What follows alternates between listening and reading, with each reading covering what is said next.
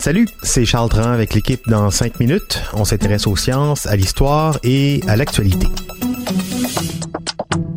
Aujourd'hui, on parle de mécanique. Télétravail, école fermée, c'est pas une raison pour se laisser moisir les synapses. Avec notre partenaire d'isolement Allo Prof, on s'est dit qu'un peu de révision, ça pouvait pas faire de tort aux plus jeunes comme aux plus vieux.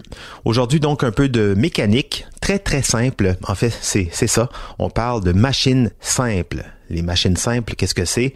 La roue, le plan incliné, le levier.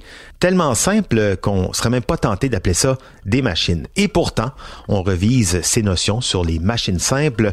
Aujourd'hui, en particulier, les leviers, avec Marie-Pierre, enseignante en sciences chez Alloprof. Certaines actions, telles que casser la coquille d'une noix avec ses dents, sont très difficiles à accomplir. C'est pourquoi on doit parfois utiliser une machine simple. Une machine simple est par définition un dispositif mécanique comportant peu de pièces qui permet de réduire la force nécessaire à l'accomplissement d'un travail.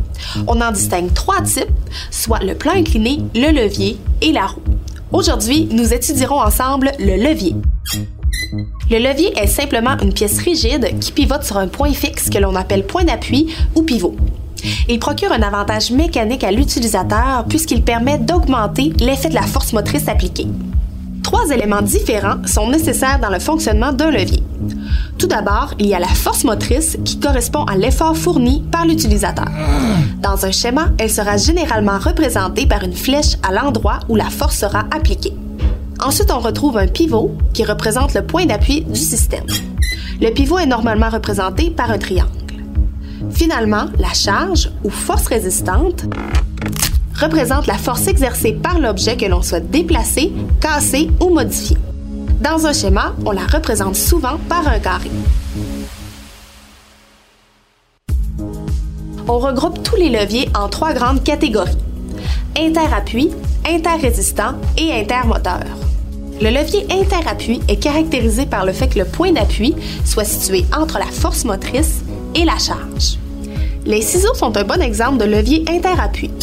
En effet, on remarque ici que le rivet représente le point d'appui du levier et que celui-ci est situé entre les poignées, qui correspondent à l'endroit où la force motrice sera appliquée, et les lames, qui représentent l'emplacement où la force résistante agira selon l'objet à découper. Un pied de biche, des pinces à béchère et une bascule sont d'autres exemples de levier interappui puisque leur point d'appui est situé entre la force motrice et la charge. Le levier interrésistant, quant à lui, se caractérise par le fait que la charge soit située entre la force motrice et le point d'appui. Plus la charge se trouve près du point d'appui, plus le travail est facile. Le casse-noix est un excellent exemple de levier interrésistant. Effectivement, on constate que la force résistante engendrée par la noix se situe entre le point d'appui, soit le rivet, et la force motrice appliquée sur les poignées. Une brouette, un décapsuleur et un pressail correspondent tous à des leviers interrésistants puisque la charge, ou force résistante, est située entre le point d'appui et la force motrice. Finalement, le levier intermoteur, aussi appelé interforce, est caractérisé par le fait que la force motrice soit appliquée entre la charge et le point d'appui. Plus la force motrice se rapproche de la charge, plus le travail est facile. La graffeuse est un exemple de levier intermoteur. On remarque que la force motrice appliquée sur la partie mobile de la graffeuse est située entre la force résistante engendrée par le papier et le point d'appui. Une pince à épiler, un bâton de hockey et une pagaie sont aussi des leviers intermoteurs étant donné que la force motrice se retrouve entre la force résistante et le point d'appui.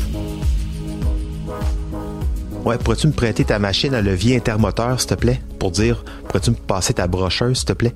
Ça, ça a quand même un certain swag, hein, faut l'avouer. Merci Marie-Pierre Gauthier, enseignante en sciences chez alloprof.ca. C'était en cinq minutes, en confinement.